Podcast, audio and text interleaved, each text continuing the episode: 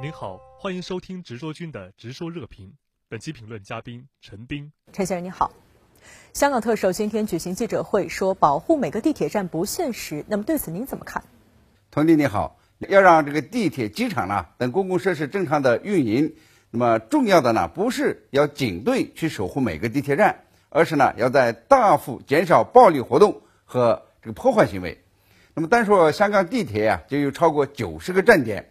每天呢，运输呀超过这个五百万人次的这个旅客，那么要让警方呢这个守护每个站点，真的是不现实的。那么他说话的弦外之音呢，就是要让香港呢尽快的恢复正常。那么和平示威者必须呢和暴力分子这个割席，才能有效的减少破坏行为。这恢复正常的关键呢，又在于严惩暴力这个犯罪分子，减少暴力行为。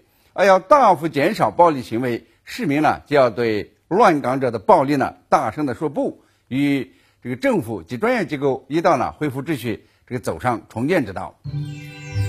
感谢您的收听，更多深度视频，请下载直新闻 APP。